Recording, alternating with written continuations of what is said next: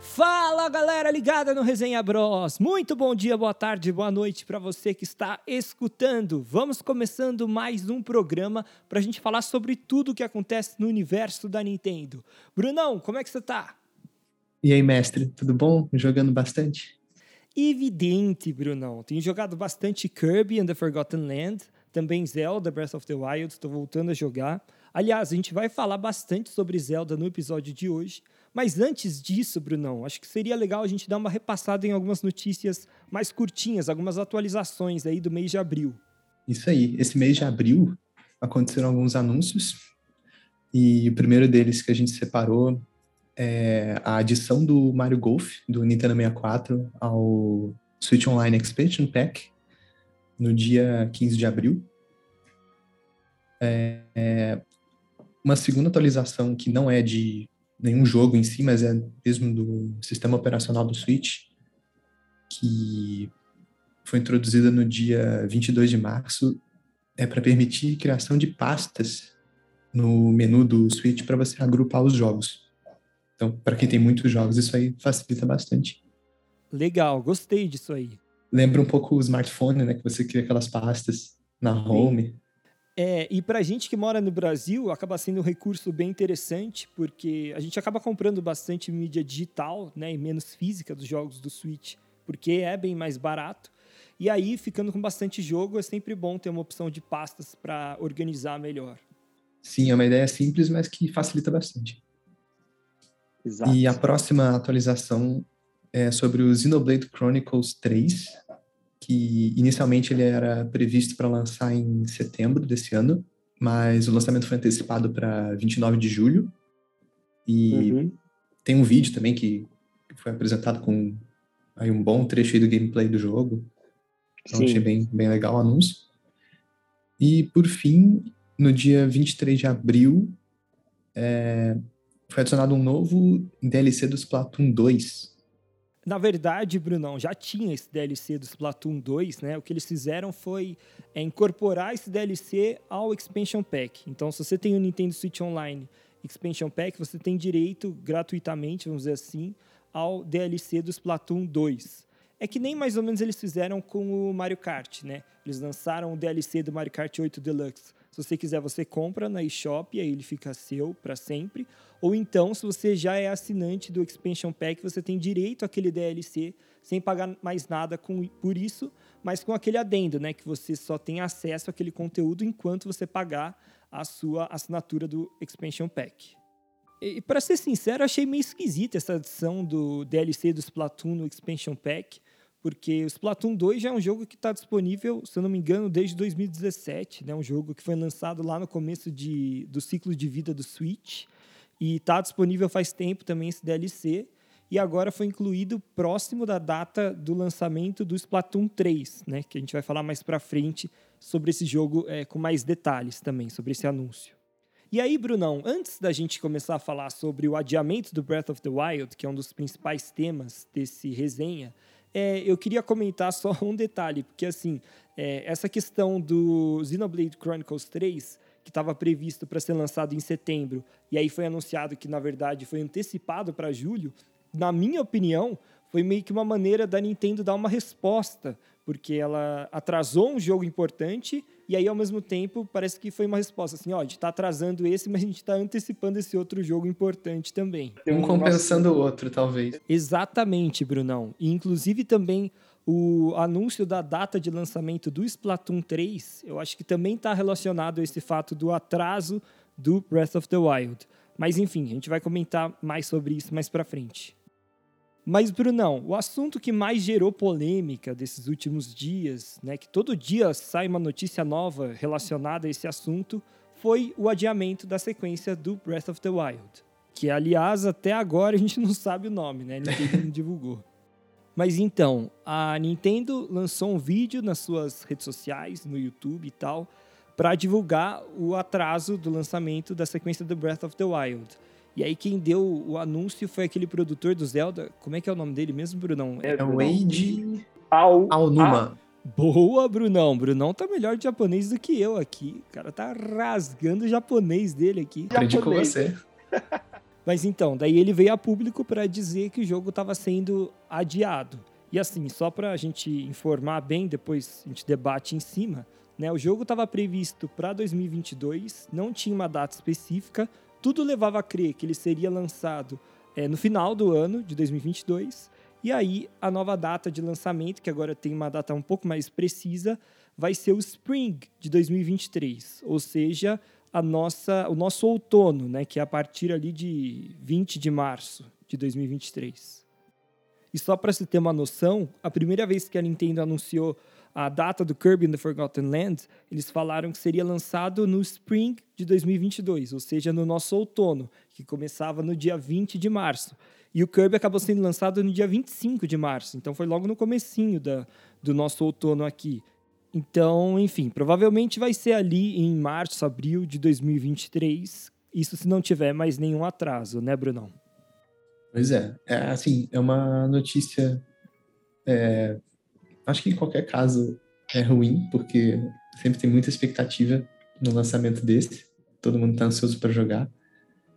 Mas até pensando em acontecimentos recentes da indústria né, de jogos, é melhor um jogo entregue com atraso, mas é, bem refinado, bem polido, do que manter o prazo e entregar as coisas fora do padrão. Então, certamente a Nintendo não quer isso. Então, por isso ela já veio com esse anúncio é, revelando que vai precisar de mais tempo para deixar o jogo da maneira correta e com a qualidade esperada. Exato. Quando eu vejo essa notícia, é impossível não lembrar do lançamento do Breath of the Wild original, que atrasou muito, né, para sair o jogo, mas quando saiu foi uma obra-prima. Então, é, eu até penso assim que se atrasar um pouco mais para ficar bom, é, não, não me importaria muito.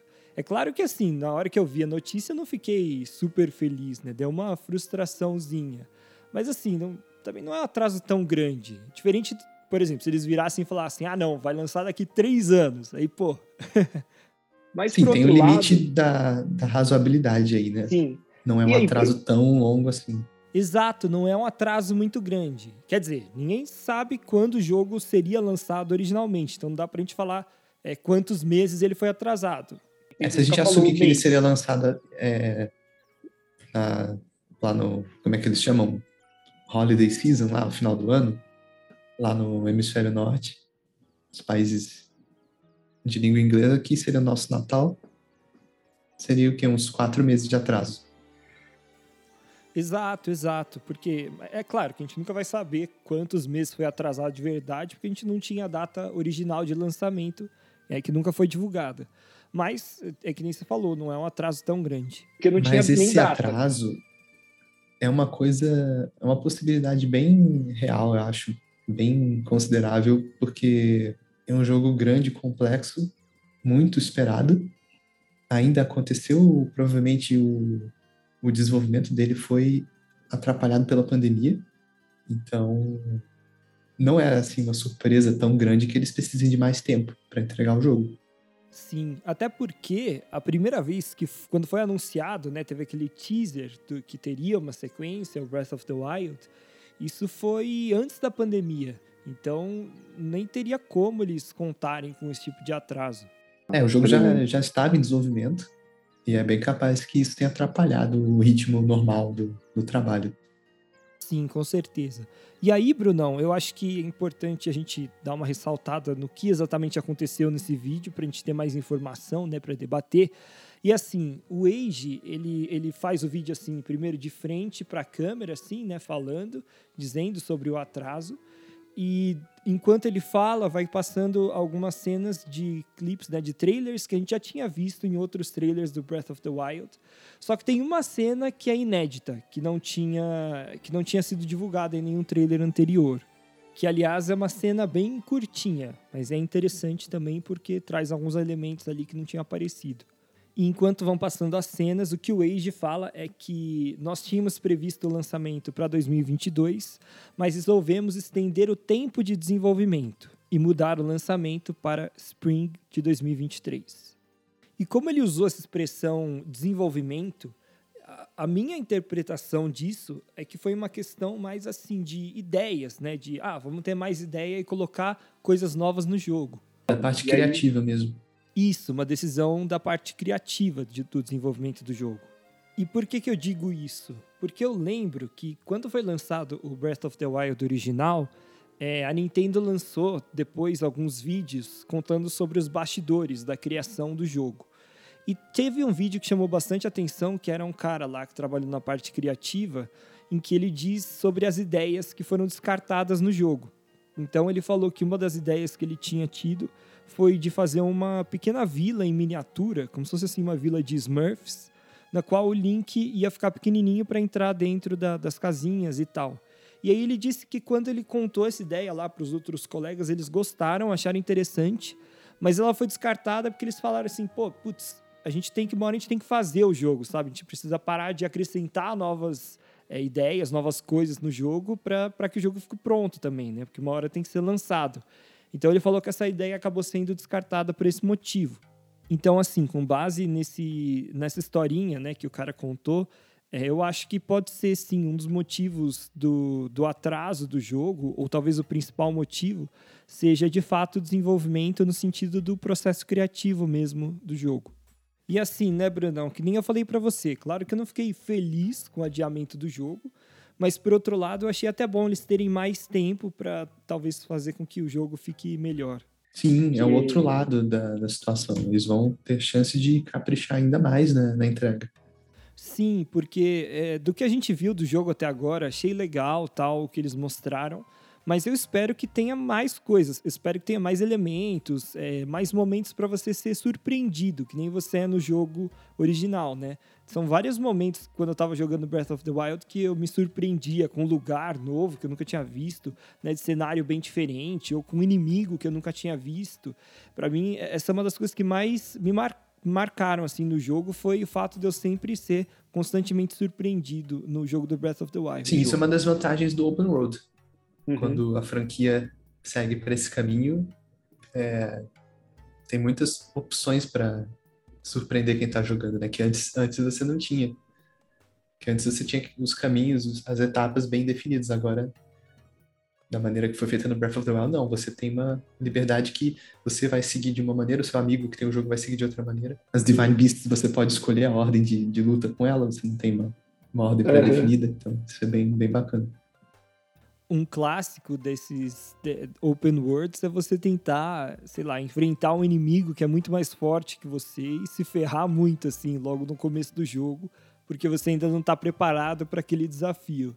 E é até engraçado isso, né? E chega a ser um elemento de, também dessa surpresa, né? Porque, enfim, depois você olha para trás e vê, pô, eu tentei fazer aquilo muito cedo, só que você não sabe, né? Porque você tem tanta liberdade no jogo que você escolhe quem enfrentar, mesmo aqueles que você não está preparado ainda. Sim. E esse exemplo especificamente que o cara deu aí na entrevista, que eu comentei sobre ter uma vila em miniatura para o Link poder entrar, isso seria muito legal. Seria legal genial. Imagina se incluírem isso no, na sequência do jogo. Exatamente, mas é esse tipo de coisa que eu espero que tenha na sequência. Quero que tenha essas coisas que ninguém espera, totalmente diferentes, para a gente ser surpreendido. E assim, porque o que a gente viu até agora, tudo bem, tem mais lugares para explorar, tem é, aquele braço do Link que funciona como a Chica Slate, com algumas habilidades novas. Mas, tirando isso, a gente não viu muito mais coisa. É, tem aquela, aquele trecho mais enigmático, assim, que ele mostra aquela Master Sword rachada, como se tivesse enferrujada, assim, quebrada na ponta. Uma, uma, uma hipótese aí, o que será que aconteceu? É, essa, esse trecho, eu até esqueci de comentar que foi essa a cena que foi inédita, né? Que foi mostrada só durante esse anúncio do, do adiamento do lançamento. O que, que você achou dessa cena, Brunão? O que, que você acha que, que quer dizer? Cara, eu tô muito na, na dúvida, assim, o que, que pode ser aquilo, né? Eu acho. Depende de como, de como for. É, como que eles decidem. Quanto tempo passou entre um jogo e outro, por exemplo? Entre o primeiro jogo e a sequência. O que, que poderia ter acontecido com a Master Swords Bom, nesse eu... intervalo, sabe? Então, eu tô jogando o Breath of the Wild de novo. E aí eu lembrei que tem uma, é, tem uma memória que você captura com o Link que mostra a Master Sword toda é, quebrada, assim também, né? Deteriorada. E aí depois, mais pra frente no jogo, acho que essa altura não é spoiler, né? Acho que eu posso falar aqui o que acontece. É que você encontra a Master Sword no, na Korok Forest e ela tá como se tivesse sido enterrada, né? Enfincada no Triforce e aquilo tivesse regenerado a espada, né? Então, quando eu vejo essa cena no, no anúncio aí do adiamento do jogo, o que me parece é que a mecânica do jogo vai ser parecida, no sentido de que você vai ter que correr atrás de armas para usar e as armas vão quebrando. Porque assim, né, no jogo original, quando você encontra a Master Sword, ela é a espada que ela não quebra, né? Quer dizer, ela quando você usa demais, ela gasta e você tem que esperar um tempo para poder usar de novo mas ela não quebra, então acaba sendo meio que um coringa ali para você usar sempre. E até o jogo fica mais fácil depois disso. É, se você conseguisse jogar com ela desde o início, seria muito OP, né? Seria muito Exato, poderoso. É. Tiraria um pouco do desafio do jogo. Então, eu acho que essa cena é justamente para isso, para mostrar assim, ó, galera, o segundo jogo não vai ter Master Sword desde o começo, vai ter que é, você vai ter que se virar de novo para conseguir achar outras armas tal, porque as armas vão quebrar, pelo menos é isso que parece. E assim, é, no trailer dá para ver que o Link está na frente de uma luz amarela, então parece que é alguma coisa meio divina na frente dele. E bem nessa hora ele pega a espada quebrada, então deixa entender que ele está ali colocando para que a espada seja revigorada também. Faz sentido. E depois desse anúncio, muita gente começou a especular se talvez esse atraso do, da sequência do Breath of the Wild esteja relacionado a um possível lançamento de um futuro console. Ainda não sabemos se o próximo console da Nintendo vai ser uma espécie de Switch Pro ou um novo console de fato, né, uma nova geração. Mas muita gente especulando que talvez o jogo tenha sido postergado para cair junto com o lançamento do novo console da Nintendo, que sairia daí justamente também no Spring de 2023. E isso repetiria, né, como foi o lançamento do Switch original com o Breath of the Wild original, o próximo console seria lançado junto com a sequência do jogo. O que, que você achou disso, Brunão? Você acha que faz sentido?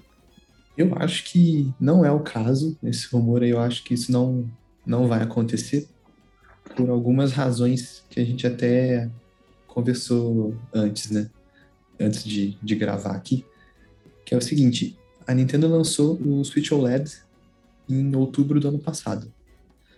E se a gente pegar o histórico dos lançamentos de novos consoles da linha do Switch, o intervalo nunca é tão curto. A gente teve o Lite e teve o OLED, e eles têm um, um espaçamento aí de, acho que mais de um ano, né? De... É, foram sempre anos ímpares, né? 2017, Switch original, 19 o Lite e 21 foi lançado o Switch OLED. Então acho que seria muito estranho e até ruim para quem comprou o Switch OLED você passar aí menos de um ano e você já ter um, um novo console. Eu acho que isso não, não seria o caso é, aqui. na verdade, assim, o Switch OLED foi lançado aí no final de 2021. Então, no final de 2023 ele completaria é, dois anos, mas então seria um pouco menos de dois anos para o lançamento de um novo console. É, e aí acho que também entra um pouco do, da questão do ciclo de vida do Switch, porque se eles lançam uma nova versão, e que, qual que seria o, o atrativo dela? seria mais hardware, talvez, pelo que os rumores falavam. Uhum. Às vezes você vai lançar um novo hardware ainda na geração do Switch, sendo que as empresas concorrentes estão já numa nova geração com hardware mais potente.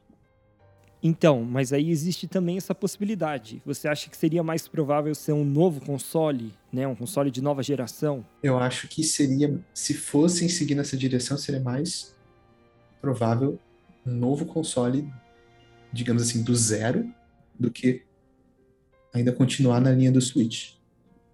Até porque eu não vejo como um, melhorarem muito o hardware no form factor do Switch, naquele formato tão compacto, porque eu acho que não tem como, assim, falando do hardware, fisicamente falando, por um hardware, vamos supor assim, um hardware que seja quase no nível da, do PS5 ou do Xbox X, por exemplo. Acho que teria que ser um outro formato para suportar aquilo. Talvez não um formato portátil. E acho muito improvável a Nintendo abrir mão do console híbrido, né? Sim. Visto o sucesso que foi o Nintendo Switch. Então acho que o próximo console, por mais que seja uma nova geração, acho difícil ele não ser híbrido. É, a gente até comentou anteriormente. Assim, eu acho pouco provável que a Nintendo siga com um console capaz de jogar em 4K na próxima geração já é, mantendo esse formato híbrido, a não ser que eles ofereçam uma linha com mais de uma opção, sabe? Uma opção mais cara e com mais hardware, talvez não portátil e uma outra portátil com menos hardware mais barato. Teria que haver alguma combinação assim para não ficar totalmente incoerente com o que era o Switch. Porque senão vira, senão vira um PS5 da Nintendo, por exemplo. Eu acho que eles não querem isso, sabe? Não, até por conta do preço, né? O rumor ele, ele fala, né, que é, o Switch estaria com dificuldades para rodar a, esse jogo que é a sequência do Breath of the Wild. Assim, a Nintendo lançou Breath of the Wild com algumas falhas de performance. A gente não tem como dizer se eles conseguem resolver isso só via software ou se eles vão lançar da mesma maneira que foi no, no Breath of the Wild, com alguns momentos ali que a frame rate cai e fica por isso mesmo. É bem é. complicado é. Pre prever isso. Eu acho que eu acho que não vai acontecer esse lançamento ainda ainda no prazo do para lançar um novo console meio que junto com o, a sequência do Breath of the Wild. Uhum. É, eu até vejo uma lógica no raciocínio, sabe? Mas assim, seria, é... seria uma maneira de usar um jogo grande para impulsionar um novo console. Ou seria o outro lado. É, faria sentido, assim, se a gente pensar que o Switch original foi vendido com o Breath of the Wild.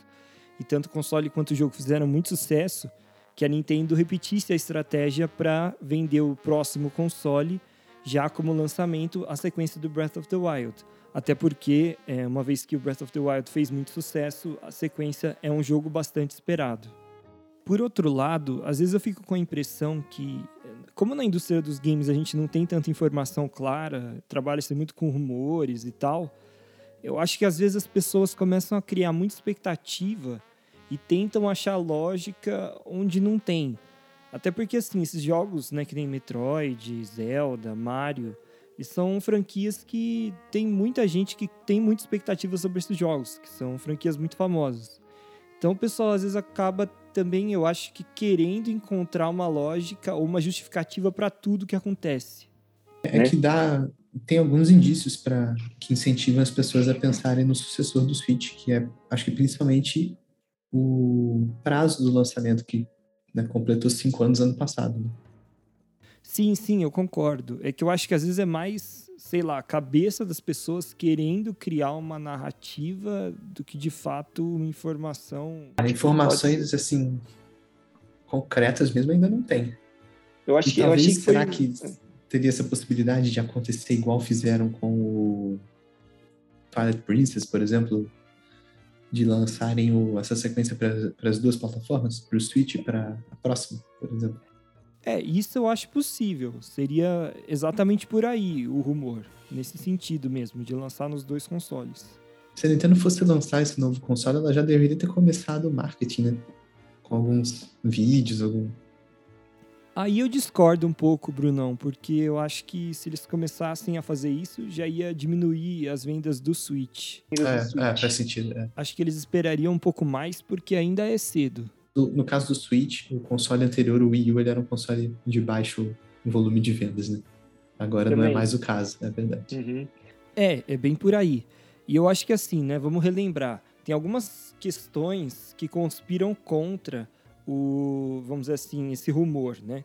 Então, por exemplo, primeiro o Switch está fazendo muito sucesso. Então, eu acho que a Nintendo vai planejar muito bem quando é, exatamente divulgar o próximo console por conta do sucesso que está sendo o console atual. Também tem a questão da crise de fornecimento de chips. Então, não é tão simples você começar a produção de um console novo. Então, eu acho até que assim, pode ser que inicialmente a Nintendo tivesse pensado em lançar um console novo já, sei lá, anteriormente, né? Não demorasse tanto o ciclo de vida do Switch, mas ela tenha pensado em prorrogar a partir do momento que viu todas essas questões, né? Questão dos chips e também do sucesso que faz o console atual. Isso aí é interessante porque o que, que eu acho? Que seria muito difícil lançar um novo console, seja ainda dentro da linha Switch ou seja um next gen do zero, com mais hardware e mantendo um preço aí, digamos, uns 50 dólares acima do Switch OLED ou até 100 dólares acima do Switch OLED, um hardware de 4K, porque até por essa, esse problema do, da oferta dos semicondutores, é, você vê o que acontece com, com os outros consoles, né? O, do PS5, o Xbox. A, a, oferta não atende a demanda, as pessoas não conseguem comprar. É, mesmo, mesmo a um preço de 500 dólares. Então, Sim, sim, exatamente. Isso, isso seria, seriam pontos muito contrários a Nintendo fazer um lançamento desse tipo, porque o Switch, como você falou, ele vende bem. E para fazer essa melhoria de hardware, me parece que ficaria muito caro o console.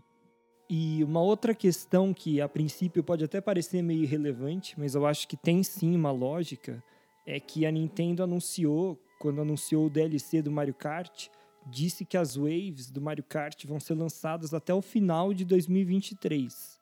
Sim, bem lembrado, porque o Mario Isso. Kart é o jogo que mais vende no Switch. Exato. Exato, é o jogo mais vendido do Switch.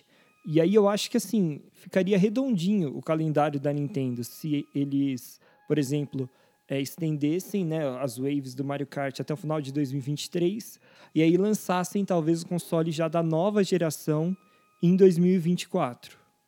E foi um ponto bem lembrado, é verdade. Então aí ficaria, né? Porque assim, tudo bem, daí a partir de 2024 já vai ter passado um bom tempo, né? Já faria sentido lançar um console novo. Quer dizer, já faz sentido começar a pensar no console novo, porque faz tempo que o Switch está à venda.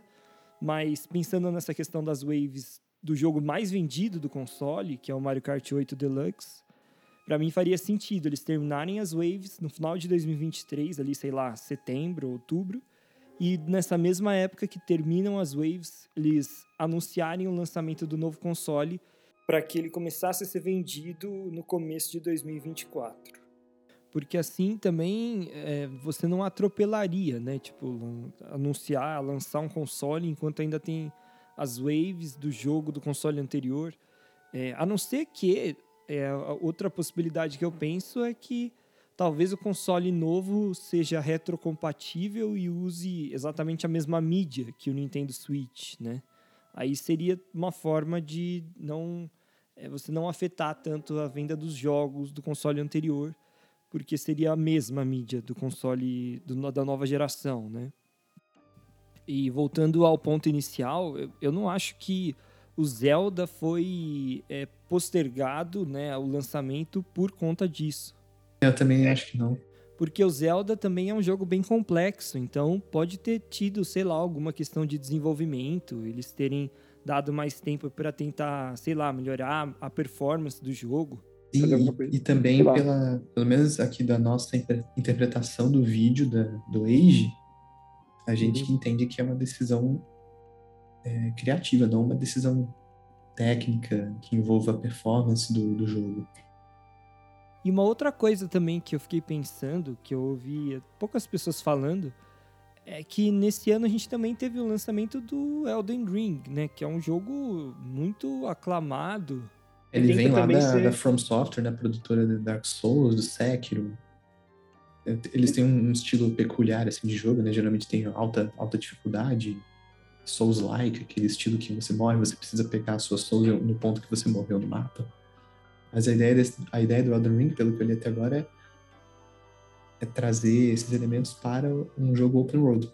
O lançamento Sim. anterior da From Software era o Sekiro, que eu joguei, um jogo realmente assim, fantástico, uma vez que você se familiariza um pouco mais com, com os controles, com a dificuldade do, dos combates, mas o jogo é muito legal, muito enigmático. Mas enfim, ele não é open world, você o mapa ele tem áreas que você inicia num ponto e você vai encontrando bases conforme você percorre esse mapa. E aí, geralmente no final desse mapa você tem uma luta de boss principal. E aí depois você segue para outro mapa, onde você se teleporta de uma base para outra. Você não. Dentro de uma área você não tem muito como explorar, você segue um caminho mais linear. Uhum. Mas agora no Elden Ring seria mais parecido com o que a gente viu, por exemplo, o que a franquia do Pokémon fez com Arceus. Traz aí uma, uma proposta bem mais open world, ou com que Zelda fez no Breath of the Wild. Isso. E o mapa realmente para você explorar. E no caso, teve bastante gente que comparou né, o Elden Ring com o Breath of the Wild. Porque são dois jogos que têm um mundo aberto que te surpreende muito, né? Você encontra né, coisas fantásticas no meio que não está esperando. Então, nesse sentido, talvez assim, eu acho que a Nintendo pode ter olhado pro Elden Ring e falado assim, pô, os caras subiram um pouquinho a barrinha do melhor mundo aberto, sabe? Possível. Então, por que, que a gente não dá um pouco mais de tempo para tentar superar, para fazer algo ainda melhor do que a gente estava inicialmente planejando? É, acho que talvez maioria dos grandes lançamentos dos últimos acho que sete ou oito anos foram open world. Realmente é um gênero que domina esses grandes lançamentos, né? Bom, Brunão, sobre o adiamento do Breath of the Wild 2, acho que a gente falou bastante. Só que aí tiveram algumas outras notícias que, como eu falei um pouquinho no início do episódio, é, eu vi como questões relacionadas a esse adiamento. Porque assim, até uma notícia que eu esqueci de comentar com você, Brunão, eu li que as ações da Nintendo caíram depois que foi anunciado o adiamento do Breath of the Wild. Então, e logo depois a gente viu, né, a notícia do, da data de estreia do Xenoblade Chronicles 3 sendo antecipada, e logo depois também a Nintendo falou do Splatoon, né? É, já deu uma data de estreia para o Splatoon 3, que vai sair de fato em 2022, né, Brunão? Isso, então, um outro anúncio que a Nintendo fez nesse mês de abril foi no dia 22, quando ela lançou um vídeo no YouTube é, revelando a data exata do lançamento do Splatoon 3, que será no dia 9 de setembro desse ano. E antes, no, no vídeo que ela lançou anunciando o jogo, ainda ano passado, ela só mencionou que o lançamento seria em 2022, sem, não tinha nem informação de estação do ano, nem de nenhuma data. E o conteúdo do vídeo basicamente mostram o gameplay do jogo numa Turf Battle, parece ser online. E aí dá para ter uma noção melhor assim do, dos poderes dos bonecos, como que eles se movimentam, como que é o gameplay. Né? Tem agora uma, parece ter uma Death Camera que é diferente, mas é basicamente um anúncio, um, vídeo de gameplay com um anúncio de, de data de lançamento no final. E assim, Brunão, até me deu um estalo aqui agora que esse esse trailer ficou com muita cara de que foi uma coisa feita de última hora. Não porque esteja mal feito, assim, mas porque ele é só um gameplay. É só um não, gameplay tem ninguém apresentando também. Exato, não tem ninguém apresentando. E também, é, no final, é só a data. Então é basicamente gameplay e uma data de lançamento. Só, não teve mais nada. Então por isso que eu fiquei com essa sensação de que foi algo de última hora, sabe? Que os investidores da Nintendo falaram, a gente precisa apresentar alguma coisa. Dá para pensar nisso mesmo. Porque, sei lá, a galera ficou brava lá, a gente precisa dar uma resposta para os investidores, né? Tipo, faz um trailer de última hora para dar uma resposta. Quer dizer, pode até ser que a estreia do Splatoon já tivesse prevista para essa data mesmo e tal, mas talvez essa urgência de anunciar tenha sido por conta desse acontecimento aí do, do adiamento e a queda das ações. E de novo, não é que o trailer seja ruim, porque é legal, o Splatoon é um jogo bem frenético, então é legal ver o gameplay assim desse jeito. Mas a impressão que deu é que foi uma resposta mesmo, porque eles adiaram Breath of the Wild, uma semana depois, é, antecipação do Xenoblade Chronicles 3. Daí mais uma semana veio o anúncio do, da data de estreia do Splatoon 3. Parece que eles estão querendo compensar o atraso da sequência do Breath of the Wild com outros jogos. De certa forma, foi uma, um jeito da Nintendo falar assim: ó, a gente não vai mais lançar o Breath of the Wild em 2022, Mas lembrando que, e daí mostrou assim, esse jogo vai lançar esse ano, esse outro jogo também ainda vai lançar esse ano, né? Para o pessoal também não achar que 2022 é, vai um, flopar. Um recado de que eles continuam trabalhando. Exato. Em outras coisas aí, também. Também mostrando que ainda vão ter lançamentos em 2022, né? Porque, sei lá, o cara mais pessimista poderia achar que por, pelo fato do Breath of the Wild ter sido postergado para 2023, talvez outros lançamentos que tivessem previstos para 2022 também fossem adiados. E aí é uma resposta clara da Nintendo que não, que outros jogos vão continuar com a data para 2022. E um outro assunto, Brunão, que tem sido bastante comentado nesses últimos dias, últimas semanas, aliás, é sobre uma possibilidade do Nintendo Switch Online receber jogos do Game Boy Advance. É apenas um rumor, então a gente não sabe exatamente como que seria isso, né? É, mas tá todo mundo falando disso, então é importante a gente dar uma, uma conversada sobre essa possibilidade. E eu queria saber de você, Brunão, o que, que você acha é, disso, dessa adição, e se tem algum jogo do Game Boy Advance que você gostaria de jogar caso o rumor se concretize. Bom, eu acho, primeira coisa que eu pensei, será que se isso realmente se concretizar, vai estar disponível no Switch Online ou no Switch Online Expansion Pack? Que para mim muda bastante porque, pelo jeito, eu vou seguir com a assinatura básica e não com Expansion Pack. Mas, assim, eu acho provável que aconteça assim, porque a gente viu ao longo do, do ano passado né, a adição de, de muitos consoles no, no Switch Online. Então eu acho que o Game Boy Advance não seria exceção. A gente até tinha comentado em outra ocasião quando teve um leak de um banco de dados lá da, da Nintendo, que tinha umas, uns espaços vazios que poderiam ser para outros consoles, né? Então, uhum. realmente, acho que pode acontecer sim. Mas o, o Game Boy Advance é um, é um, console que eu não tive, eu tive Game Boy Color. Sim. Então, eu nem sei muito bem quais são os melhores títulos aí que eu poderia jogar. Vamos supor, se lançassem no, na assinatura básica do Switch Online teria que ler um pouco mais para para ver quais jogos valeriam a pena. Acho que talvez da linha do Metroid tem lançamentos bons, né? No Metroid Fusion. É... Mas para mim, pessoalmente, teria que pesquisar um pouco mais para ver o que jogar aí do Game Boy Advance. É, eu olhando para trás, eu acho que apesar do Game Boy Advance ter sido um console que vendeu bastante, eu acho que não era um console que teve tantos jogos memoráveis, assim, para eu querer falar assim, pô, esse jogo eu quero muito é, jogar. É, até menos do que consoles como NES e Super NES, que tiveram outros jogos mais famosos e icônicos. Mas, Brunão, para ser sincero, eu olhei com um pouco de desconfiança para esse rumor. Porque assim, não sei se você lembra, mas o ano passado, é, antes da E3, que é aquela época que um monte de gente fica especulando, ah, vão, vão falar isso, vão anunciar isso na E3, vão anunciar aquilo. Já tinha muita gente falando sobre essa possibilidade do Game Boy Advance ser incluído no Nintendo Switch Online. E depois passou o tempo e a gente viu que, na verdade, foram anunciados os jogos de Nintendo 64 e Sega Genesis no Expansion Pack. Então, assim, é, por um lado, é claro que o Game Boy, eu acho que não seria um console difícil da Nintendo aplicar no, no Nintendo Switch Online. Porque, assim, a gente tinha comentado né, que o Nintendo 64 é um console, apesar de ser antigo, que considera-se difícil de emular. A gente tinha comentado isso antes, eu lembro. E no caso do Game Boy, eu imagino que não seja tão difícil, até por conta também dos controles, né? Que seriam mais simples, assim. O Game Boy só tinha... Um layout tinha... mais comum, né? Sim, só os botões ali, A, B, o D-pad e o L e o R. Então, não seria difícil de adaptar.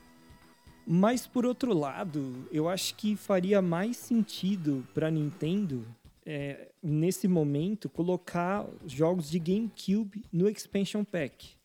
Porque assim, eu tenho. Aí é puro achismo mesmo, mas eu tenho a impressão que se vierem os jogos de Game Boy Advance, eles vão vir para vir a versão básica do Nintendo Switch Online, não para o Expansion Pack. Porque assim, até vamos supor, se ela colocasse os jogos de Game Boy Advance no Expansion Pack, eh, os jogos de 64 continuariam sendo os mais, vamos dizer assim, o carro-chefe do Expansion Pack, porque são jogos 3D e tal, né? E não em, em sprites 2D como os jogos de Game Boy Advance. Então eu acho que, assim, é claro que também a Nintendo nunca fez, né? Nem no Virtual Console, ela nunca chegou a colocar jogos de GameCube. É. Mas eu acho que a Nintendo já consegue fazer isso e acho que tá na hora. Aliás, seria muito legal se ela colocasse jogos de GameCube no Expansion Pack. É, eu gostaria mais de ter os jogos do GameCube aí numa possibilidade de jogar eles é, emulados, mas por outro lado, também é um console que não é muito querido, né? É um console não que é, vende, vendeu é. pouco. GameCube, vendeu apesar menos... da gente gostar muito, mas Sim. é um console que vendeu pouco. É, mas eu acho que apesar de ter sido um console que não vendeu tanto, ele tem jogos bem famosos, né? É, Metroid Prime, Mario Sunshine. o próprio Luigi's Mansion, né? Que é um jogo que começou ali no GameCube e apesar de ter sido um console que a gente pode dizer que, entre aspas, flopou, é, é uma franquia que passou a fazer bastante sucesso. A gente viu no Nintendo Switch que o Luigi's Mansion 3 é um dos jogos mais é, vendidos do console, né? Vendeu mais de 8 milhões de unidades. Então, apesar de ter sido, talvez pouca gente tenha jogado o jogo original, é um jogo que muita gente olhou e falou assim: pô, eu não tive esse console, não pude jogar esse jogo, mas gostaria de jogar, gostaria de, de ver qual é a dele. E, enfim, e só para fechar também esses argumentos que eu acho que o porquê que eu não acho que o Game Boy Advance vai chegar no Nintendo Switch Online, tem também o fato da Nintendo até agora só ter adicionado consoles de casa no Nintendo Switch Online. Que a gente teve NES, Super NES é, Nintendo 64 e Sega Genesis. Então, não teve Game Boy, Game Boy Color, é, não teve nenhum console portátil. É um bom, bom ponto. De qualquer forma, eu acho que é provável sim que a gente tenha algum anúncio grande em relação ao Nintendo Switch Online ali em junho, né, que seria quando, quando seria realizada a E3. Nesse ano não vai ter E3. Mas de qualquer forma, a Nintendo também sempre faz um evento Nintendo Direct bem parrudo nessa época do ano. Então eu acho que é possível, eu acho bem provável que tenha alguma novidade. Não sei se vai ser o Game Boy, o, o GameCube ou algum, alguma outra coisa que a gente não está conseguindo prever aqui. Mas alguma novidade eu espero em relação ao Nintendo Switch Online no Nintendo Direct, que acontece sempre no mês de junho. E nesses rumores que normalmente vêm né, precedendo a E3, é, muitas vezes tem assim, é um rumor meio generalizado, que tem até um fundo de verdade, mas não acerta tudo com precisão. Então, por exemplo, o ano passado falava-se muito sobre o Nintendo 64 ou o Game Boy chegando no Nintendo Switch Online, mas ninguém previu com exatidão que seria essa questão do Expansion Pack, por exemplo.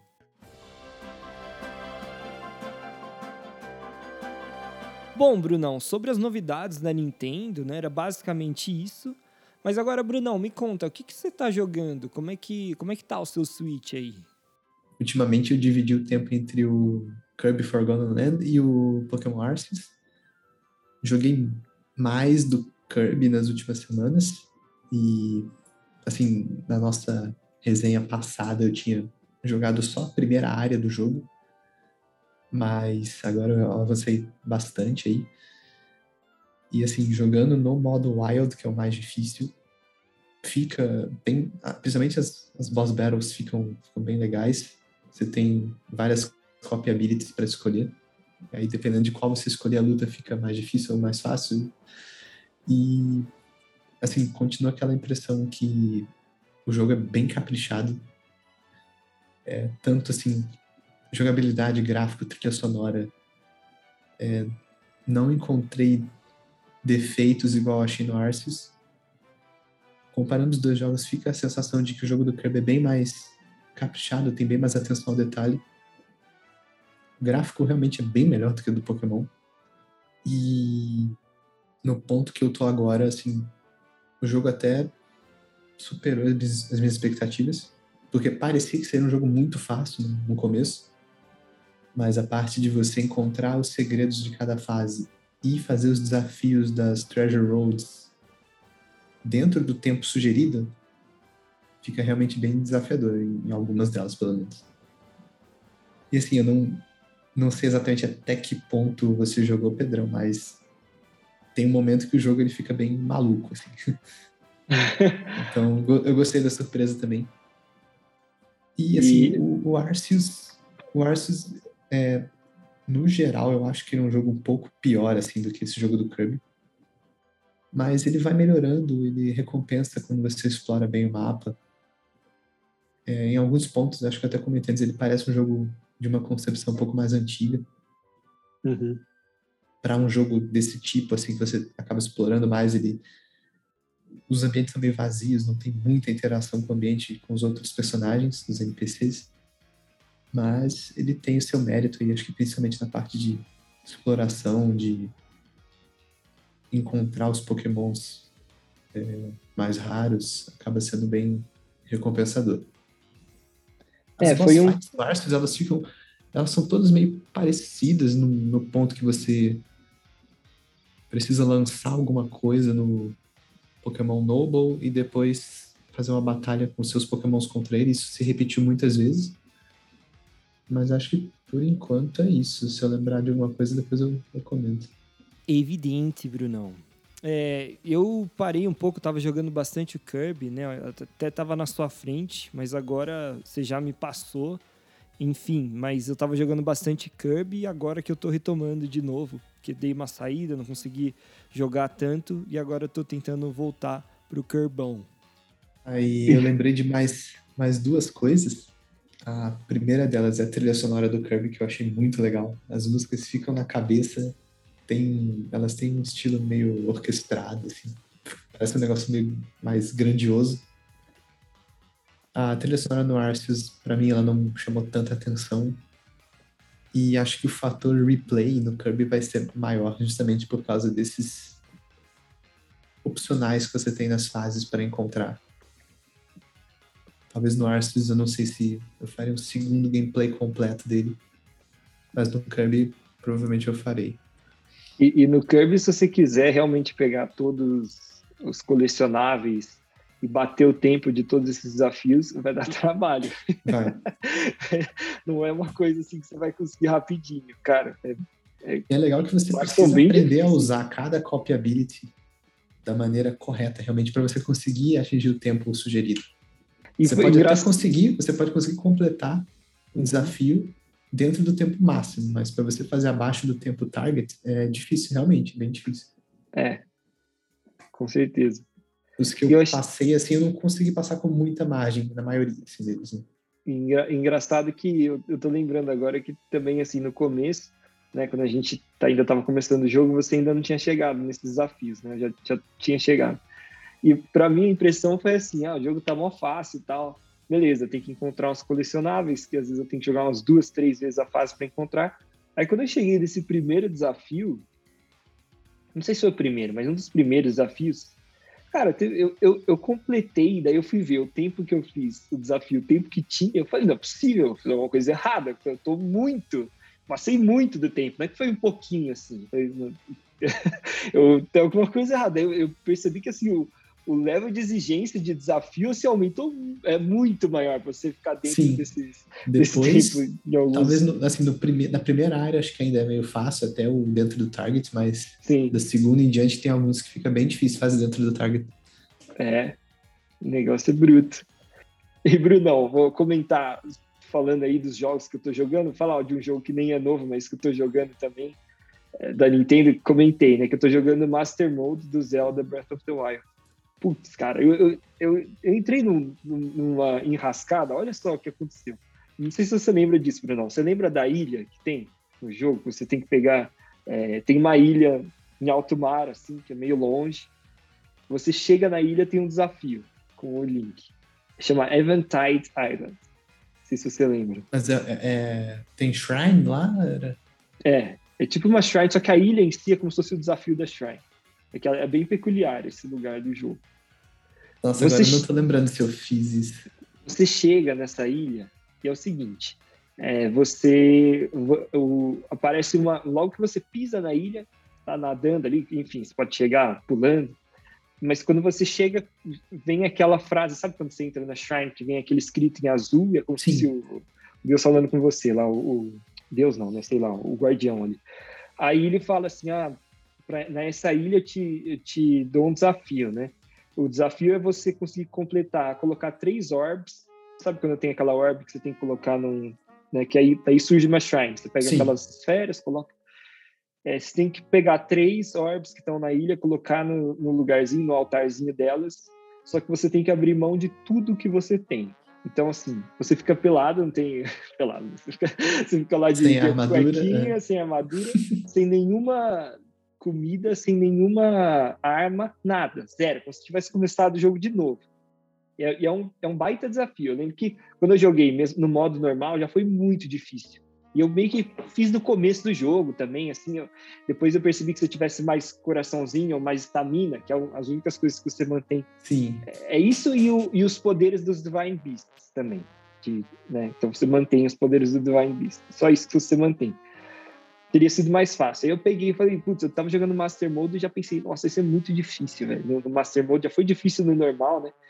Aí eu fui deixando meio que pro final. Sabia que a ilha tava lá, que dava pra fazer esse shrine, mas eu falei, putz, deixar pra depois. Aí eu falei, pô, uma hora eu vou ter que fazer, né? Eu falei, pô, vou tentar agora. Eu cheguei lá e beleza, já começou difícil assim tal.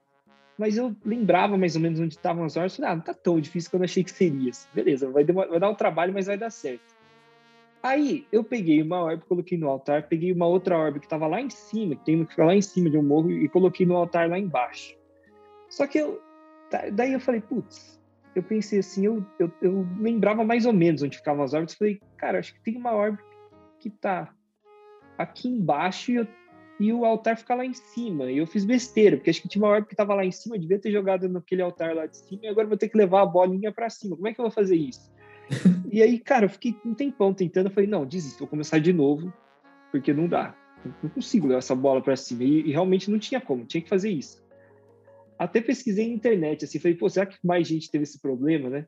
Fui ver, tinha, tinha mais gente que tinha tido esse problema. Só que o, o, o lance é o seguinte: falei, beleza, eu começo de novo, né? Eu começo o Shrine de novo.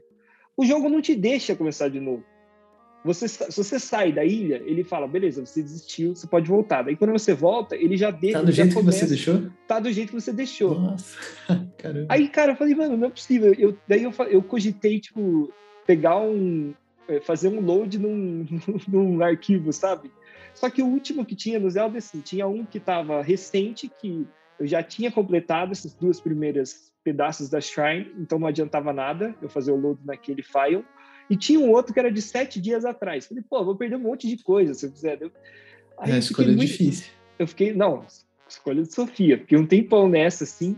Cara, depois de muito tempo, eu tive que apelar. Foi uma das únicas coisas que eu apelei para a internet nesse, nesse meu Master Mode aí que eu tô jogando. Eu descobri que, tipo, tem um jeito que dá para você levar a bola, porque eu tava tentando catapultar a bola, usando os Stasis batendo nela. Sim. E uma vez deu certo, só que, tipo, deu certo, eu subi, aí os inimigos me viram e jogaram a bola pro, pro morro de novo. Muita sacanagem. aí depois eu, eu descobri que tem um jeito que você consegue levando a bola na mão, só que você tem que pegar um caminho muito específico, assim, que, que dá para você subir sem escalar, porque quando você escala, a bola cai. Aí eu consegui, cara, nossa, eu juro, eu fiquei, Brunão, foi um tempão para conseguir. Então, a minha dica, a minha história da semana foi essa. Eu consegui, depois de muito tempo eu consegui, daí eu levei a bola para cima, eu meio que escondi a bola no lugar, para os inimigos não pegarem e jogarem. Legal. Aí eu, eu fui, daí eu saí correndo com a bola, só peguei a bola uma hora e saí correndo e joguei na orbe antes dos inimigos chegarem até mim. Aí deu certo. Só que, cara, minha, minha lição da semana, minha dica pra galera que tá escutando, se você estiver jogando o, o Breath of the Wild, chegar na Eventide Island, seja no Master Mode ou não, não derruba a bola. Dá um jeito de, não tira aquela bola que está lá em cima do, não tira, vai dar muito trabalho, muito. Eu fiquei, é, eu fiquei curioso agora, depois eu vou ter que entrar no meu Breath of the Wild para ver se eu fiz isso, eu acho que não. Cara, Brunão, nossa, deu muito trabalho. E o, no pior, o pior de tudo é que assim, se eu não tivesse feito isso, seria difícil, mas não tanto, entendeu? Fui eu que causei esse rolê. E eu que Você não me consegue recomeçar, né? É, aí deu muita raiva. Eu tentei de todos os jeitos, tentei deixar inimigo me matar, sabe? Nada funcionou. Mas enfim, era essa história que eu queria, desabafo que eu queria compartilhar da semana. Mas foi muito recompensador depois que eu consegui. E o outro ponto que não é Nintendo, mas acho que tá dentro do assunto também, a gente até falou um pouco do Elden Ring, mas é um jogo que eu gostaria de jogar no PC, porque eu fiquei bem curioso, como que será um jogo desse estilo da From Software com Open World? Já, você a, já jogou as reviews são muito boas também. Já jogou esses jogos Souls, né, Bruno? Você curte? Eu joguei, o que eu joguei mais, que eu, eu, eu joguei o gameplay, gameplay completo uma vez, estou terminando uma segunda passagem, é o Sekiro. Uhum. Joguei um pouco de Dark Souls 1 e Dark Souls 3, mas eu, eu gostei mais do Sekiro e insisti nele. Sim. Mas aí por isso eu fico bem curioso para jogar esse Elden Ring. É, eu acho que a vibe dele, assim, de atmosfera tal, lembra um pouco The Witcher também, né? Porque tem um monte é. de criaturas fantásticas, monstros, é. assim. Então, nesse sentido, deve ser uma mistura de, né, de, de Souls com um ambiente meio Witcher aí. É, inclusive, acho que no, dentro dos próximos anos deve acontecer mais um lançamento de, de jogo The Witcher. Tem um, um anúncio bem vago aí da CD Projekt é, dizendo que vai existir um The Witcher 4. Então, boas notícias aí também. Aí, a, a parte do mundo Nintendo, mas no mundo dos jogos em geral é uma boa notícia. Você me lembrou de uma última coisa, Brunão, quando a gente estava falando aí sobre perspectivas, né, do, dos lançamentos, jogos tal eu acho, aí só achismo também, pode ser é, que não seja verdade, que a Nintendo tirou o Breath of the Wild do final desse ano, né, o lançamento, e anunciou esses do, dois outros jogos. Xenoblade Chronicles vai ser em julho. Splatoon vai ser em setembro, dia setembro. 9. Eu acho, eu acho, tenho a impressão que teria pelo menos mais um grande anúncio para o final do ano pensando na Nintendo, no calendário, e assim, também pensando que vai ter em, em, junho, eu falei, não vai ter três, mas vai ter, provavelmente vai ter uma, um direct bem parrudo da Nintendo com alguma grande novidade. Eu acho que talvez, assim, o, Metroid Prime chegue nesse ano, no fim desse ano. Hum, bem lembrado, nossa. Que é um Porque jogo que, é um jogo que tá dormente, eles não falaram nada. Então é. faria sentido eles pegarem, esperarem um Direct pra, tipo, ser o grande novidade do Direct, entendeu? Nossa, seria demais. Eu tô vendo aqui o, o calendário de, de outubro em diante, né? Outubro, novembro, dezembro, não tem nenhum grande título com uma data exata aqui de lançamento ainda. Nada da Nintendo, verdade, pelo menos, né? Depois do Splatoon 3, não tem nenhum grande lançamento Nintendo marcado já com uma data exata para né, de entre os Splatoon 3 e o final do ano, ainda não tem nada agendado com uma data é, exata. Sim. Seria muito bom, hein, Pedro, se lançasse Metroid Prime. Ah, ia ser animal. E, e, eu acho que, que é um pouco a cara da Nintendo, assim, sabe? Também. Ela tem feito isso, né? Esperar o jogo tipo, tá quase completo, falou nada do jogo. A gente só sabe. Foi pior que Breath of the Wild, porque Breath of the Wild, sequência, a gente teve primeiro aquele teaser, pelo menos era uma cutscene. O Metroid Prime 4 eles só mostraram o logo do, é. nada. E aí depois anunciaram que tinha mudado para outra empresa. Então tudo que tinha sido feito até então que jogaram fora. mas, eu, mas a Nintendo tem feito isso. Pelo menos uma, uma vez por ano, tipo, de anunciar um jogo e lançar não muito tempo depois. Porque a gente sabe, o jogo tá, o jogo tá em produção faz muito tempo. A gente, a gente sabe que ele existe, pelo menos. E teve uma mini notícia, assim, sobre ele que foi. É, que, que eu cheguei a comentar com você, num episódio que você não estava aqui, eu comentei com você depois que a. Como é que ela chama? Esqueci, a produtora do Metroid lá, a empresa. a Retro Studios? Isso, a Retro Studios, ela atualizou o fundo de perfil da, do, do Twitter dela sei se você lembra, eu lembro que eu mostrei. Ah, eu lembro assim, que era uma, e tem uma, silhueta uma imagem bem, bem escura, assim. É, é dá pra assim. ver nada quase. É. Mas assim, pô, foi aquele mini, sabe, aquele mini assim, tipo, Metroid, assim, foi só pra falar o nome Metroid. eu, e, só assim, pra levar lá. os fãs à loucura. Exato, é o mínimo de informação possível. Mas eu acho possível que tenha sido um mini sinal verde, assim, de que, ó, o jogo tá saindo, tá ligado? Tomara.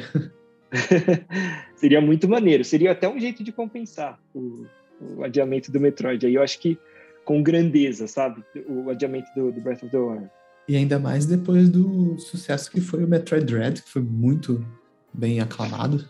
Não, foi demais. E assim, eu amei Acho o Metroid que só aumenta as expectativas pro, pro Prime. Eu tava jogando o Dread de novo no, no Hard Mode, né? Não, é Hard Mode o mais, mais difícil? Acho que libera que é, depois que você... Não sei. Acho que é isso mesmo, Hard Mode. Não lembro. Aí eu cheguei a avançar um pouco, mas aí eu parei quando lançou Arceus. Eu, eu parei uhum. fui jogar Arceus, agora lançou o Kirby. Eu tô focando mais no Kirby, mas eventualmente eu, eu volto para ele também. Sim, muito bom. E, e, assim, foi tão bom o Metroid Dread que eu fiquei com. Eu nunca joguei, né? O, o Prime, a trilogia, nada. Aí eu fiquei, pô, agora eu vou ter que jogar o Prime se tiver. Nossa, vale a pena, Pedrão.